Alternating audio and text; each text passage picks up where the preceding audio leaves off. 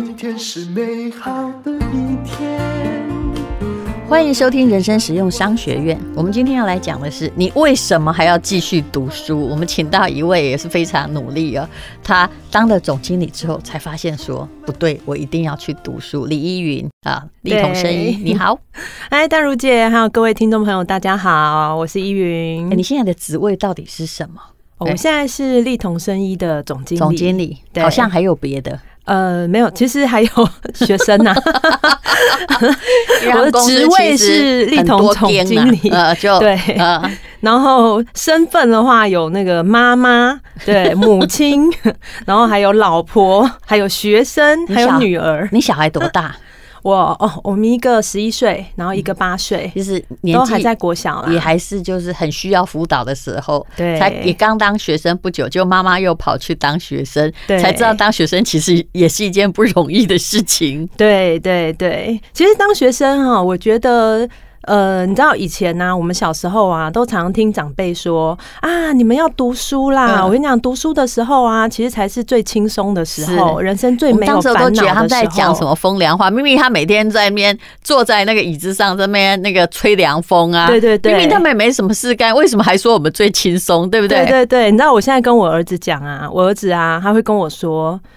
你知道我每天课业压力有多大吗？你知道我每天在学校一整天上课也是很累的。是，嗯，对，所以我们当时年轻的时候也是这样子的感觉。所以其实我以前小时候也是很不爱读书，因为坦白讲，因为那个时候会觉得说，就是。不知道读书以后的目的到底，对，是要干嘛？李依云他也是贤利家了。他之前来我们节目，也就是说，其实因为某些家庭因素，那本身就很飘荡。嗯，如果你家庭不是那种很安稳的家的话，你大概也没有办法安心好好读书吧？对。然后只要一跟不上，你很容易就自觉的被学校排斥。还有以前的老师又会是呃那种集体主义，有没有？就是跟别班比成绩。那如果你把班上成绩压下来，你就会受到不平等待遇，你就更讨厌学校，但又非去不可。对对，所以其实像我之前有分享嘛，就我国中的时候啊，后来是直接在那个放牛班，嗯、然后就是那种直接呃学校就叫你说啊，你不用来学校了，然后反正就是毕业典礼到时候你来领一下毕业证书就好，嗯嗯、直接不要来对，不要来影响其他人那么那个学习的 氛围跟气氛这样子。对，所以就是因为那时候 你敢不敢跟小孩说？妈妈以前这样 不敢不敢动，对，他们还会说：“哎、欸，妈妈，那你以前很会读书吗？”然后我当嗯，就我还是算蛮认真的，避重就轻，对，避重就轻。然后自己现在在念书，后来发现念 EMBA 啊，为什么很多学同学哈，但有些真的是在混，但有些同学很认真，对，因为他的孩子也在念书，他说我不能够不做榜样给我的孩子看，对，对不对？对，他如果说他自己连 E EMBA 都没有念毕业哦，你知道那个论文如果没有交，对，你知道。孩子如果问你说：“爸爸，你有没有毕业？”你说没毕业，我看你说得出来说不出来，真的，他也会效法你呀、啊。对，所以每个都卯足了劲，是这样的、喔。对对，那我觉得年轻的时候啊，是因为小时候家里穷嘛，没有钱嘛，嗯嗯、所以家庭氛围每天其实都是在吵架。嗯、就你回到家就听到那个，对，就是呃，可能母亲啊，然后会跟爷爷奶奶吵架啊，然后啊反正吵来吵去都是因为钱的关系。嗯、所以那时候其实很年轻的时候就立定志向。说啊，那我一定要先赚钱，至少先解决家里面的这些经济问题嘛。嗯嗯、哦，所以后来其实我高中的时候，我就毕业就没有再继续升学了。嗯、那当然，其实这也是一直以来心里面的一个遗憾呐。嗯、因为当然，呃，一方面年轻的时候也不会想那么多，也觉得说你继续读下去，然后我也不知道未来到底在哪里，也没办法立即改变家里面的经济问题嘛。所以那时候就放弃了。哦，那当然后来到这一两年，重新就是。是在回学校，其实我觉得主要是因为现在学习是知道为了什么而学，对，就知道说，哎，你现在学的东西是在你的企业当中可以运用的。因为李依云他是属于很会做事的，也是个贤力家，那他所有的东西都是在这个行动中磨练，对，跟累积经验，然后自己也很努力的在学习各方面的知识。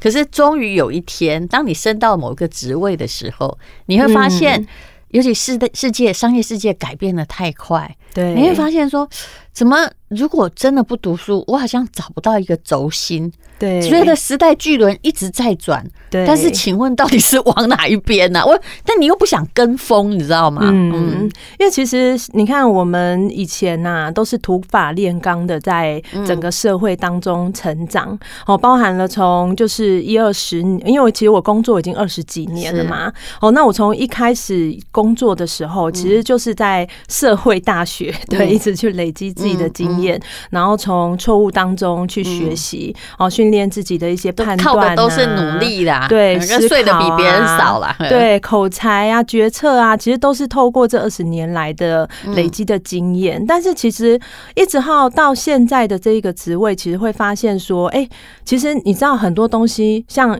我，你知道我最讨厌的是什么吗？什么？我最讨厌开的一个会议是那个财务检讨会议。嗯、对，因为以前根本没有学过，就哎、欸，你怎么去看财务报表？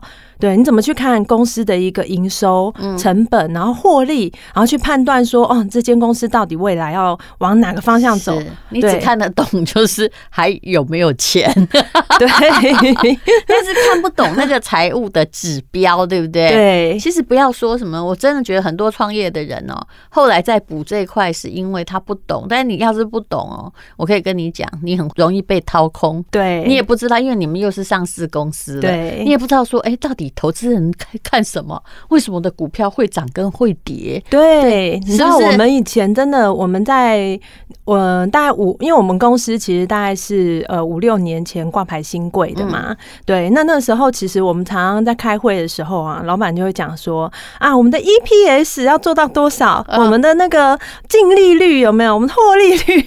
其实那时候我都想说，对吧？对，我想说 EPS 到底是什么？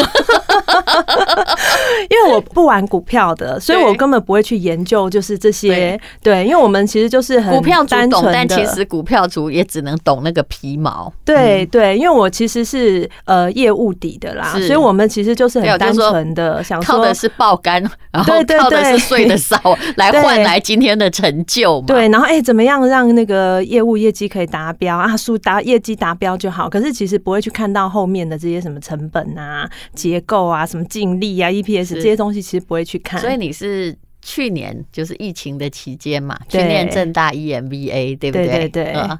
对、欸，可是你去念正大 EMBA，你应该是就是业界的杰出人士哎、欸，否则以前哦都会还会要求你还要有某个地方的学历要补上去。对对，其实我算是呃特别申请啦，因为它其实有分嘛，就是说呃要大学毕业啊，然后然后再来你工作年资要十年，是。那因为我其实只有高中毕业嘛，那后来当然我其实在呃前几年我已经。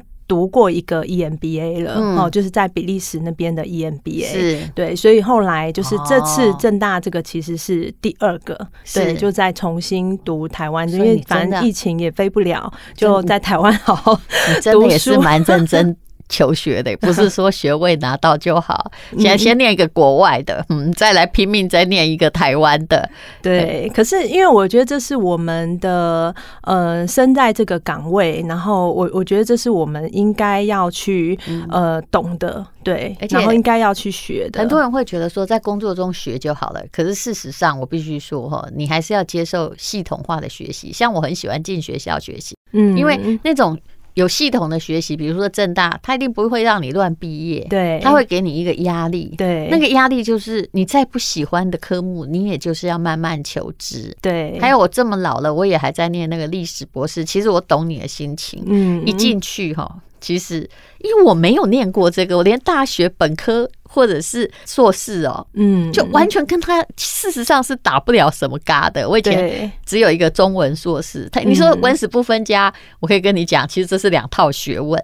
那一进去的时候，说真的，那种感觉就是。哎，他们都是二十六岁，刚刚好从本科这样硕士升上来，在念博士啊。那你侥幸考了进来的时候，在看着别人，其实刚开始我都不敢讲话，因为我知道别人程度比我好，他讲什么专业术语他都知道，你知道吗？我就是超级努力的在补。其实那种心虚我是理解的，对。可是其实你看补完了以后啊，哎、嗯，你慢慢的那个自信其实就会出来。是是，后来也觉得说，其实你们也不怎样，对。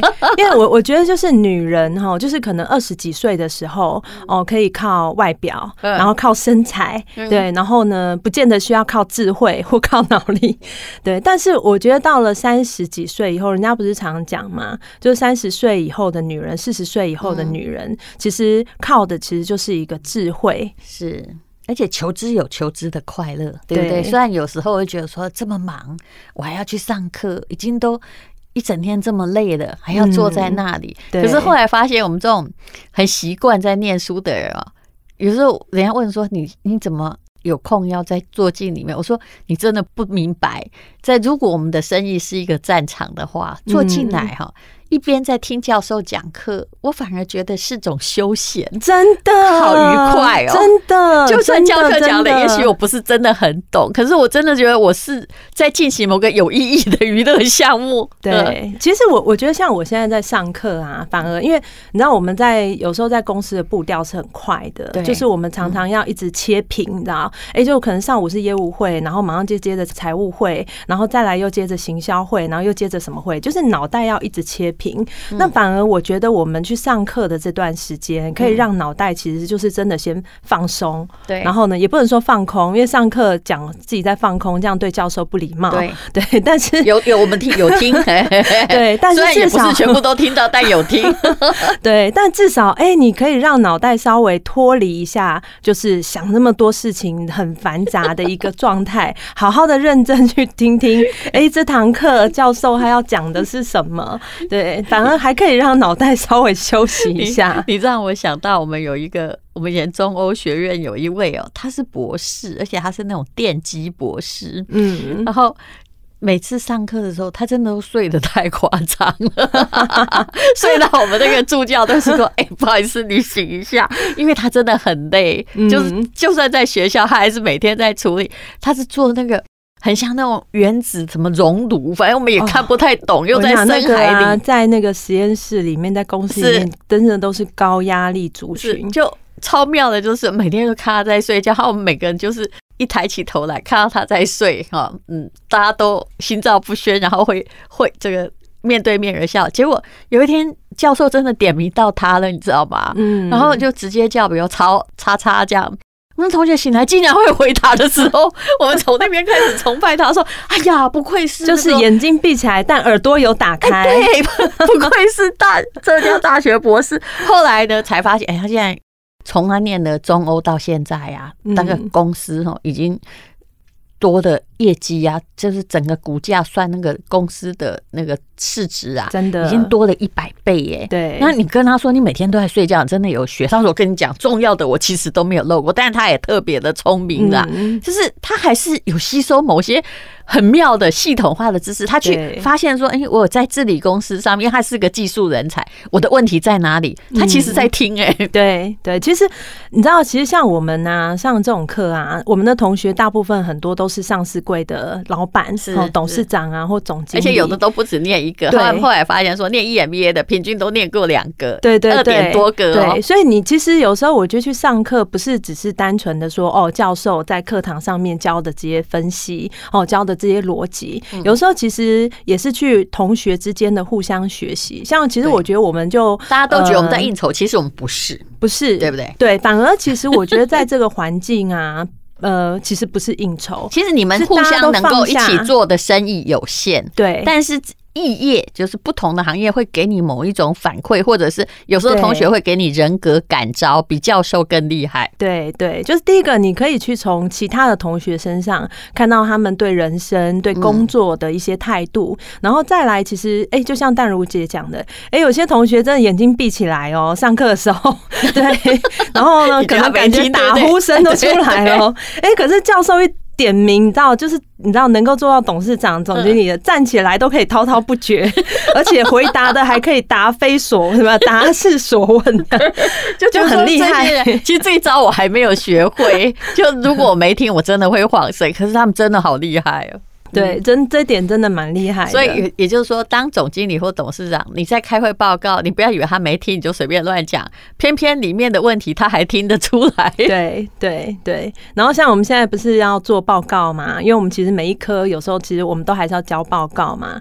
哎，我觉得很好是说，因为其实像你看我孩子也还小，有时候我们都会觉得说啊，时间很忙啊，你要陪小孩，每天工作时间又那么长，要担心公司的事情啊，你哪来时间在读书？可是其实我觉得这段时间其实是可以很多时间是可以重叠的。像我现在都是利用说，哎，在陪小孩做功课的时候，我也做功课这样。对他们，他们最近要那个准备期中考了嘛？对，然后当然做妈妈的一定会那个，哎，赶快我们要来复习呀，对不对？要应考试啊，不是应付，是要认真复习。对，哎，我们就可以在旁边，然后一起就说，哎，你看我现在有在读书，不是只有你们在而且小孩就不会一直在就是在面旁边说，妈，这题怎样？妈，那题因为他看到你也在读啊。对，不然以前我家小孩啊，你如果没有告诉他说我也在考试，我也在读书，他真的很会吵你，嗯，没就丢到你身上嘛，依赖你，呃，帮他解答。对，后来发现你也在读书之后，我有时候会跟他说啊，不然你也来帮我解答一下，他自己就淡淡的笑了，比较独立一点。对对，像我。教育的理念啊，就是我会觉得，就是身教大于言教。对，不管今天是在公司，然后对我们的员工，或者是说在家庭里面对我们的孩子，其实有时候我觉得，因为我很不想当那个一直在旁边一直念、一直念、一直念、一直念的那一种妈妈或者是主管。对，有时候我觉得就是，哎，我们自己下去一起做，我们一起做同样的事情，是对，然后就是一个陪伴，然后就可就是一个一起成长。对，那你的。同学之中有没有哪一位让你觉得说，哇，原来有这样的故事？李依云自己的故事也够传奇的啦，还有人有这种故事的？其实我们的嗯、呃、同学当中啊，大部分其实呃有一些其实都分成一代跟二代嘛，对、嗯、对。其实一代大部分对一半一半，尤其是台湾、新加坡二代很多。对对。那你会在他们身上会看到说，像通常一代很少是那种哦第一次创业就成功的，对。对像投顾不是他们都有个理论嘛，嗯、就是他们要投的公司一定是可能第三次创业的公司，他们才会放大他的。资本投入，因为还的企业长，企业长基本上不可以不值得投太多，因为失败率太高了。对对，所以其实像我们很多的呃同学，其实他也是很多的，就是那种呃历经了创业从失败啊、负债啊，然后呢又再重新的开创啊，然后重新的建构啊，然后后来到上市上柜的，其实一代很多都是这样子的故事。那我觉得这在这当中，其实也可以受到就是一些激励。跟启发，会觉得说，哎，其实你看，很多人这不是只是呃某一个人的个案，就是人生本来就是这样子起起伏伏。可是你真的你要，人家说不是你要成为一个钢铁，对，你要经过千锤百炼。一代的故事都很这个鲜血淋漓啦。我们以前有个班长也是，我曾经写过他的故事，后来好像那故事不知道为什么传出去，大家一看他就说，哦，你就是那个三岁就开始坚强了，嗯，因为那爸妈。就在寒战中啊，就是那种青年学生。后来爸妈就是被杀了，你知道？那这小孩才两三岁就被领养，嗯，那被领养也没被好好养，于是就得了小儿麻痹。嗯，所以他说被得了小儿麻痹呢，照理说应该要特别照顾，没有，他们就当他会死。嗯，所以他说他从三岁就开始。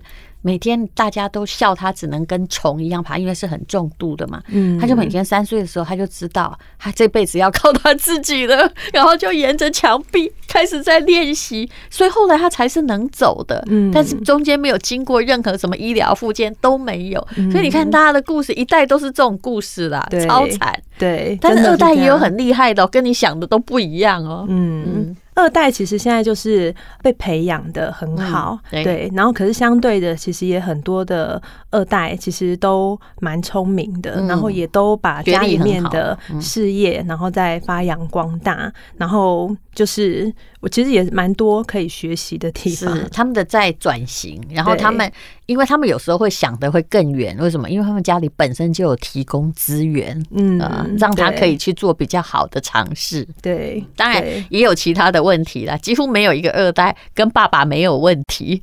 真的呢，对，都是没有家家都有本难念的经啦。可是重点是说，嗯、呃，我觉得其实都要知足惜福感恩，嗯、因为其实我觉得，嗯、呃，不管今天是一代，其实你会发现说，嗯、呃，大部分像我们这些同学，其实大家都是很良善，而且其实真的心态上面，其实真的也都是很愿意付出的。说真的，如果真的生意要做得好的话，哈。后来我们还是觉得诚意为先呐，对，就无论如何，嗯，就是每天在想那个歪七扭八如何节省成本的，对，好，而不是把东西做好的。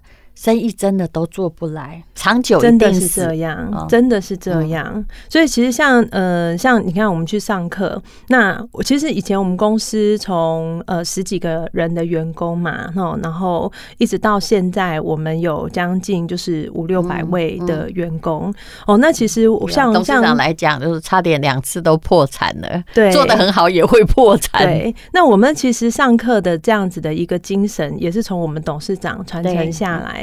因为他其实自己也是最很爱上课，对，就是从呃上海的交大，然后后来又再念到就是商周，然后还有上念到其，然后现在又报其他的。我发现我们这个常常来人生实用商学院的。几乎也都是商周的学员，对，台湾的企业家都在那里。对，所以像我们现在呢，我们呃公司其他的一些高阶的主管干部，其实也都是去上商周啊，还有再去上这些 EMBA，嗯，然后其实大家也都在培训。那我觉得这就是一个公司的文化。你会发现说，哎，一个公司其实大家都是很认真的在，而且你知道我们公司百分之九十几都是女性。那我觉得我们公司最大的一个特点就是。因为你知道九十几趴都是女性，而且现在的年纪大概也都是那种三十到五十岁之间，大家也都是有家庭、有小孩。然后呢，你会看到就是一群人，大家其实真的都是很认真的在工作，然后很努力的在赚钱，但同样的也没有疏忽掉自己的家庭，对，一样很认真的在陪伴孩子成长，然后上课。以前的人喜欢问一个问题：什么家庭事业怎么兼顾？其实对于我们现在的女性而言，这根本不是问题，因为你一定要。顾的啦，对对对 对不对？现在很久没有听到有人问这个问题。如果问这个问题，你都觉得说是哪来的恐龙啊？就一定要顾啊？是不是？现在不是二择一法则了？不是有几个玩笑话吗？他说小孩子才要做选择，大人都是通通都要。你没有选择的权利的啦，就是你啊。对，所以就是你什么？其实这我觉得这也是女性就是很有韧性的一个魅力点，就在这边。其实我们是有能力把每一件事情，只要想。要，其实我们是有能力把每一件事情把它做好，而不是只能去做选择题。嗯。是的，我觉得李依云这句话讲得非常好。不过。当老板去读书会有一个问题，我相信当你们董事长先去读书的时候，也出现了，就是他每天，比如他学会 EPS，他就回来仔细看财报，说：“哎呦，这个事业好像不行。”最近刚好把我们这三年的财报给看完，因为我刚好最近在修 财务课程，或者学的什么供应链 SOP 啊，什么 Just in Time 系统，就开始想说，我们公司哈那个 KO 的这个到底卡在哪里哦，对不对？对，好，哎，我会。刚好就是上课的时候提醒我，就会去整顿那边哦。对，哎，其实真的是这样啊。我觉得上课有时候真的也是这样子提醒我。我从呃读第一个 EMBA 的时候，就是那个比利时的 EMBA 的时候，我那时候上课的时候，我我就回来公司，然后呢跟跟我们董事长讨论，就把我们公司的章程，然后我们公司的核心价值、核心理念呢，就整个把它定出来。然后后来最近我们在上那个策略行销嘛，对。对然后呢，哎，我又开始找我们的行销部，开始哎，我们来定，就是我们公司的核心的那个四 C 是什么？这样子，对，我们的那个行销四 P，然后四 C 想说，学生那个员工有时候心里想说，糟了，又去读书，又读了一些什么，就要叫我们做。嗯哎，可是这就是上课好玩的地方，就是他就是用一套逻辑，然后跟一套系统协助我们来看见哎自己的不足，然后协助我们来梳理一下我们自己的内在。也就是说哈，不要什么都拍脑袋想，不要说我觉得，我感觉。哎，以前我们真的是用这种方式，是不是？哈，以我的经验，我后来发现说 这些都不可靠。你要。按照那个商学院原理讲出一个道理。对，当然每一个都要经过现实的验证，但是你不要动不动就拍脑袋，没有逻辑嘛。嗯嗯嗯，就时代一直在改变啦。其实很多的，像你看，很多的人都会喜欢待在舒适圈，然后他觉得啊，我现在生活就这样子就好了。然后呢，我不愿意再去接受新的环境，或者是新的工作，或者是新的生活的形态，就不愿意改变。当你不愿意改变的时候，其实很容易就会被淘汰掉。对呀、啊，不是就有人说嘛，你每天如果进步个五趴哈，过不久你就比你那个本来跟你一样好的人，你就比他好很多。那每天你只要退化一趴，再过三个月你就是个零，对，就把自己弄成一个废物。所以这是一个学习的时代啊，对，也是学习本身也是为了你的生存。那么其实以你们公司的产品来说，嗯，我其实是常常看到，比如说你们也有保养品。对不对？也有嗯，保健食品。对，我会看到的是，如果一个公司它没有进步，它永远都在跟别人做一样。你做黑雷东一家北拜嘛，这也是购物台的状况。我就跟着做，对，我第二品牌也没关系，第三也没关系，但是我就想跟着混。可是其实你们公司在做任何东西，事实上是。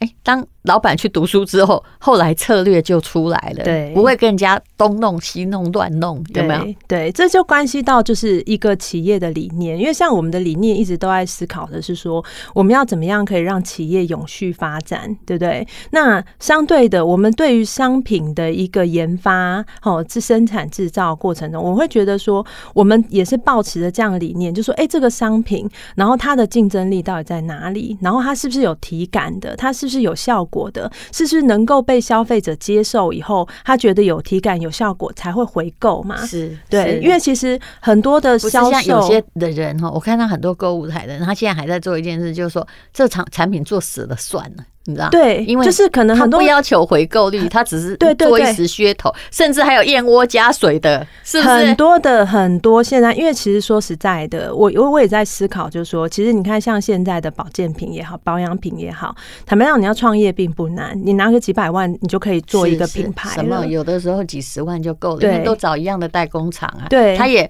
没有要求说他要不什么成本之不同，因为那些都不控在他手上，他还只要求说你帮我做成本便宜一点。对，那可是就是说，那好，现在在这么多人都在做状况下，然后为什么你看像我们丽彤的商品可以一直都是在业界算是呃热销第一，然后呢，其实卖的都算是非常好，而且回购率都很高，就是因为我们的核心精神就是我我其实我觉得我要做一个商品，坦白讲，我要花那么多的时间研发，花那么多的研发费用，然后我重点是我这商品要卖的是卖十年以上吧，我总不能做这商品花了那么多，你看我请。博士又请医生，我们总共一百多位的博士医生，然后结果我研发一个东西是只卖两年，然后就不卖了，这逻辑就不对啊！我真的觉得就是有新的业者就是朝那里发展，就是我的东西要跟你。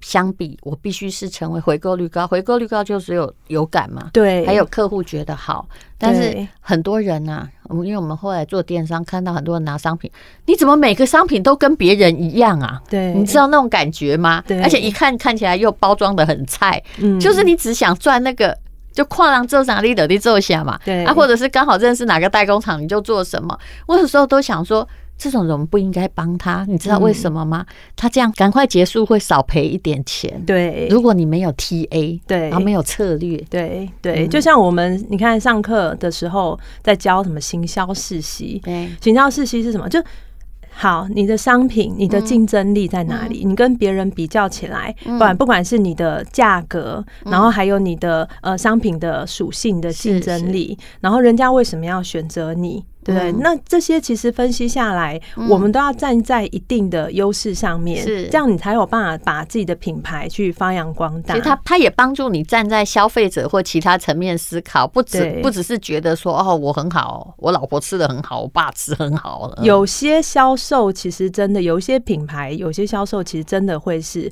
呃觉得啊，我自己做的商品很好，嗯，然后呢啊，我觉得我好就好，嗯，可是其实我们 我们家我们一直的理念就是，我们永远都要站在消费者要的是什么，是。对，是要消费者觉得你好，你才是好，是。不是你自己在那边老王卖瓜，自卖自夸，觉得自己好就好，嗯，而且现在。新的生化研究吼，真是日新月异啦。对，只要有新的东西出现的话，你不可能再主张，比如说猪皮还有用嘛？对，对不对？就是你的新元素绝对也不能落后于业界。嗯，虽然你领先，很容易被抄袭，可是也没办法。对，而且你知道我们是用心到什么程度？我们知道我们董事长他三月的时候啊，特别飞到那个瑞士，就是最顶级的抗衰老中心。嗯，因为我们最近在跟他们做一个合作案，就是针对就是这些保健食品，我们去看就是在瑞士最顶级，让他去七天哦，那个课程做下来要将近快两百万台币，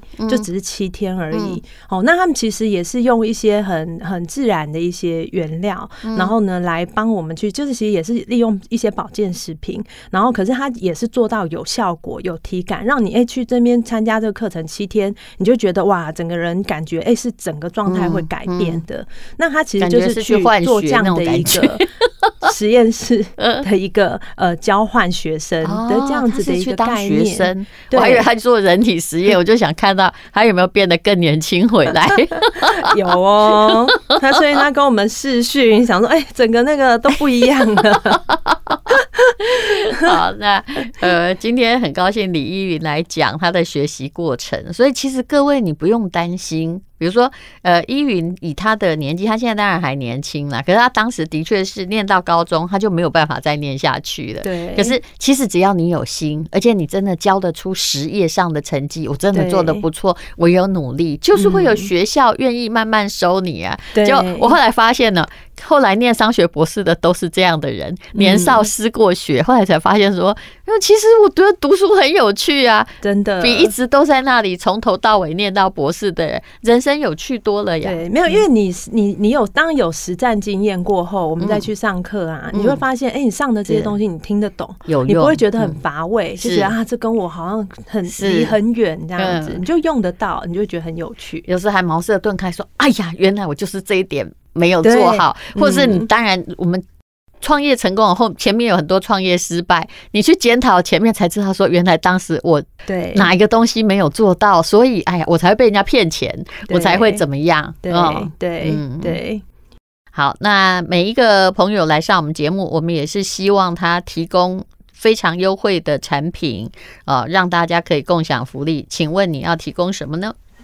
其实我刚刚就在讲说，其实像我我们张张董嘛，他现在去瑞士，然后去做那个大健康，就整个瑞士顶级抗衰老回来，那他发现其实呃，不管现在在美国也好，然后在瑞士也好，其实顶级的一些抗衰老课程，其实他们都爱吃什么？都爱吃 MNN 所以可是他花了两百万哎、欸，对。所以你看看我们家是不是很有竞争力？我们是真的就是把这么贵的一个成分，然后可是真的是把它平价化。哦，那当然，今天在淡如姐的这档节目，其实我们真的只是纯粹来跟大家分享，然后聊聊天。那我们也会在这一场提供就是很少量，然后呢，但是绝对是很独家的一个优惠，然后在这边提供给听众朋友。嗯。就你还有听到这里的话，就还有了，因为各位都发现说，哎，怎么往回头看，那个广告不见了哈？因为呃，我们通常都是四十八小时特卖，对，因为不要影响到一般的业绩或网站的人也会抗议，对不对？独家的一个组合活动啦，当然业界最优惠一定是要在淡如姐这边。好，非常谢谢李依云总经理，谢谢，谢谢淡如姐，谢谢。